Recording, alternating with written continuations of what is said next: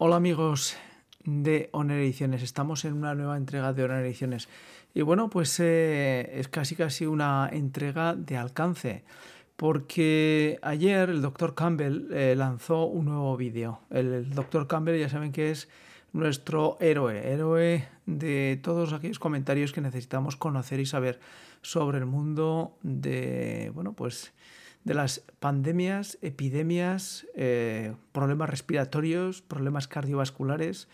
Es un hombre que lleva años y años y años difundiendo en YouTube información médica. Y ayer por la noche, pues eh, a las 12 de la noche, nos llegó un aviso de YouTube para que luego digan que el algoritmo no funciona, eh, pues avisándonos de que había un nuevo vídeo del Dr. Campbell. ¿Y cuál era este vídeo? Este vídeo habla de cuáles son las personas u organizaciones que pueden publicar contenido fiable médico.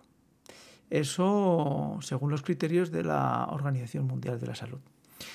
Y bueno, es muy interesante el vídeo eh, del Dr. Campbell que les pondremos al final de este pequeño comentario para que ustedes puedan evaluar y medir exactamente pues las circunstancias de lo que dice el doctor Campbell, que básicamente lo que viene a decir es que la Organización Mundial de la Salud establece que solamente aquellas organizaciones que tienen el respeto de su confirmación, de su apoyo por parte de la Organización Mundial de la Salud, pueden hablar y que sean organizaciones eh, nacionales.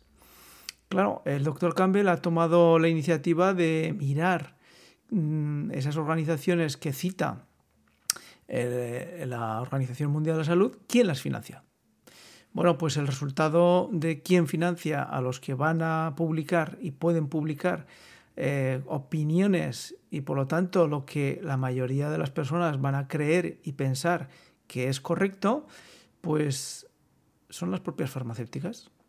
Pero hasta el punto que, pues bueno, pues algunas, eh, algunos países, algunas organizaciones de países reciben hasta el 95% de los fondos de dichas compañías. Entonces, bueno, pues eh, el doctor Campbell eh, lo importante no es lo que dice, que lo dice con datos. Es decir, ustedes van al vídeo cuando termine este comentario y lo podrán ver. Pero lo importante son sus caras y sus silencios. Como siempre, las personas valemos más por los silencios que por lo que hablamos. El doctor Campbell no, el doctor Campbell está balanceado, vale tanto por lo que dice como por sus silencios, pero en esta ocasión los silencios son maravillosos. Ya saben que en comunicación los silencios a veces valen más que mil palabras.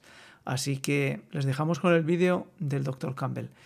Y veremos a ver cómo continúa este tema de quién puede publicar contenidos médicos en Internet, porque bueno, pues el doctor Campbell es doctor, pero además lleva muchos años publicando en Internet, muchos años partiéndose la crisma para intentar ayudar a que la información llegue a países que no tienen perfectamente establecido el conocimiento formativo y bueno, pues entre ellos es África.